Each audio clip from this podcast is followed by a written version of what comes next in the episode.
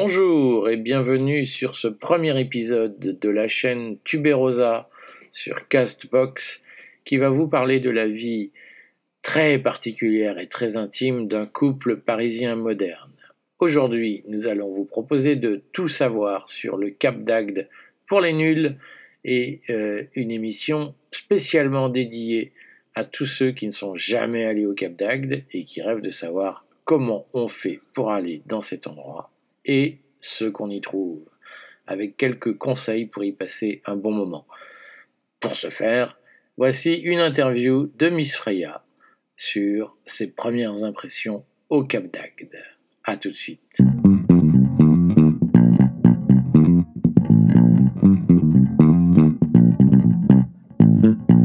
Il y a deux Cap d'Agde. Le Cap d'Agde touristique, la station balnéaire, tout à fait classique, et à côté, juste à côté, le village naturiste. Mais ce sont deux lieux différents. Et d'ailleurs, pour accéder au village naturiste, il y a donc un peu de marche à faire. Et euh, surtout, il y a un ticket d'entrée à quitter. On ne rentre pas euh, comme ça au petit bonheur la chance. Et euh, les entrées sont filtrées. Alors, une fois qu'on est à l'intérieur du village naturiste, tout peut globalement se faire à pied. Tout a été pensé pour qu'on n'ait pas besoin de sa voiture et on passe d'un lieu à un autre sans difficulté.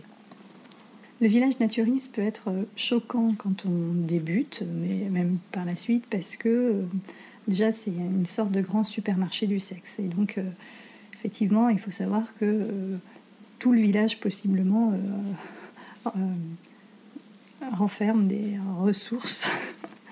Et au coin de chaque appartement, de chaque rue, on peut tomber sur une scène un peu improbable et en tout cas inenvisageable en dehors du village.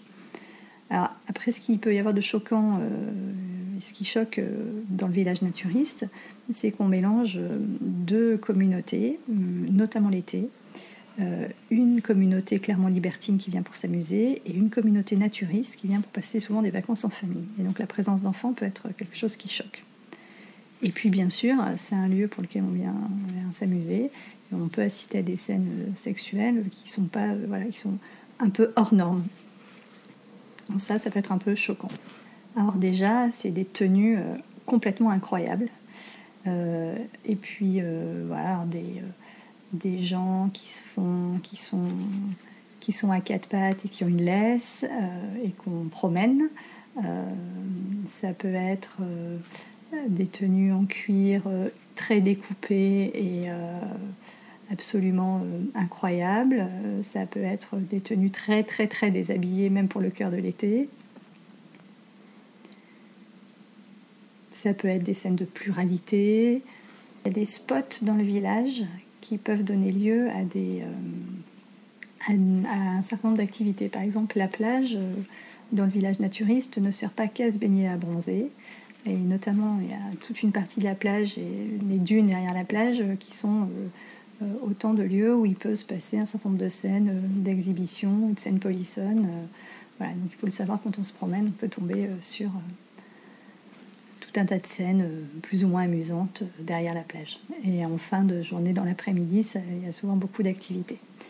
Alors en journée, globalement, l'activité peut se situer soit à la plage, soit euh, chez les gens dans des rencontres privées. Et c'est essentiellement le soir que le village s'anime et qu'il y a beaucoup de soirées qui sont organisées. là encore, soit des soirées privées, soit des soirées dans des clubs, soit des exhibitions dans des restaurants.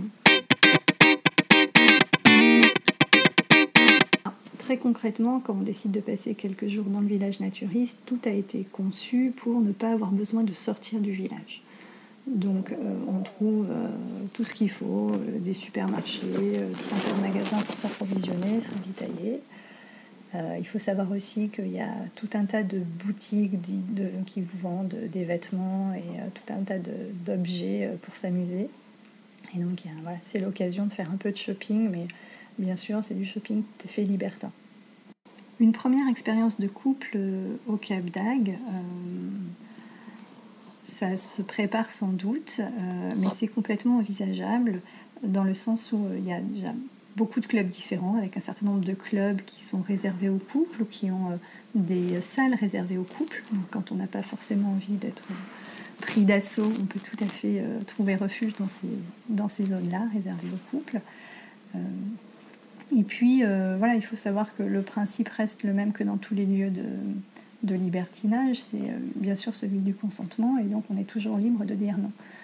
Euh, le CAP, c'est juste euh, un endroit où, il y a une plus grande concentration de libertins et, une plus grande liberté, et donc un plus grand nombre de propositions et de choix possibles. Mais bien sûr, on reste toujours libre de, choisir ce qu'on souhaite. Consentement et libertinage, de toute façon, mon avis, vont de pair. Il ne peut pas y avoir de libertinage sans consentement. Et euh, bien sûr, la limite, c'est toujours celle du non. Et donc, dès lors qu'on vous dit non, euh, les choses doivent s'arrêter. Et bien que non pratiquante, j'imagine que c'est aussi le cas dans les milieux BDSM, euh, que l'on peut d'ailleurs rencontrer au CAP. Et donc il y a un certain nombre de boutiques spécialisées dans ce matériel-là. Et il y a aussi des clubs qui sont spécialisés dans le BDSM. Et du coup, si vous avez ce fantasme-là, vous pourrez l'assouvir là-bas. CAP et dans le village naturiste, on peut trouver différents types d'hébergements, du camping, de l'hôtellerie classique et euh, des petits appartements. Hum, la formule appartement, elle est plutôt intéressante de mon point de vue parce qu'elle vous permet euh, d'inviter des gens chez vous, si vous le souhaitez. Alors qu'à l'hôtel, c'est toujours un peu plus compliqué, quand bien même on est dans un lieu ouvert d'esprit, et le camping n'offre pas forcément l'intimité qu'on peut souhaiter dans ces cas-là. Alors, l'avantage du Cap et du village naturiste, c'est que les rencontres sont très faciles et très nombreuses. Et euh, euh, sans doute un peu plus directes. Après, euh, ce sont aussi des gens qui sont tout à fait respectueux. Si vous pouvez, vous les souhaitez pas poursuivre, ils vous, ils vous pourchasseront pas. Mais vous avez plein de facilités pour se rencontrer. Des restaurants, des verres, et puis même les immeubles sont un peu organisés dans leur architecture pour favoriser euh, euh, l'échange et à tout le moins le voyeurisme. Alors, la scène la plus choquante à laquelle j'ai pu assister, euh, c'est sans doute effectivement des scènes dans les dunes. Parce que voilà, il suffit que vous alliez faire un petit tour et que éventuellement vous vouliez vous isoler avec quelqu'un pour que ça génère un afflux massif de gens qui ont envie de participer qu'il n'y a pas du tout d'agressivité, mais euh, du coup, euh, il faut savoir que c'est un endroit où vous ne trouverez sans doute pas euh, le calme souhaité. Et dans ce cas-là, c'est mieux d'avoir effectivement un appartement pour se rapatrier si on a envie de, s'amuser à l'abri des regards. L'un des meilleurs souvenirs que j'ai gardé du Cap, c'est une des premières fois où on y allait, où comme on restait juste le temps d'une soirée, on avait très envie d'essayer tout un tas de lieux et effectivement on a enchaîné dans un temps très court un sauna plutôt euh, gentil et réservé aux couples. Euh, puis on est monté crescendo de club en club pour finir dans des endroits très très actifs. Et j'ai trouvé ça intéressant de pouvoir et amusant de pouvoir oui, expérimenter plusieurs clubs dans une soirée, différentes ambiances, différents lieux, et de, de picorer au gré de ses envies.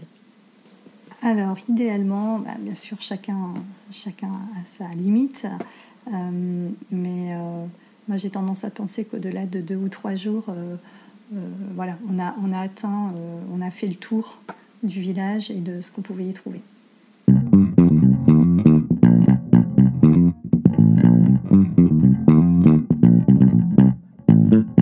Et voilà, merci d'avoir suivi ce premier épisode de, la chaîne de podcast Tuberosa consacré à la sexualité des couples modernes. Et merci à Freya pour son témoignage sur ses premières expériences et premières impressions au Cap d'Agde. Ne manquez pas nos prochains épisodes et ne manquez pas nos castes très très très intimes et très chauds qui vous montreront que l'on peut être un couple moderne, ouvert, libéré, sans être vulgaire. Abonnez-vous à notre chaîne et ne manquez pas non plus notre blog tuberosa.eu. A très vite parmi nous. Bonne journée.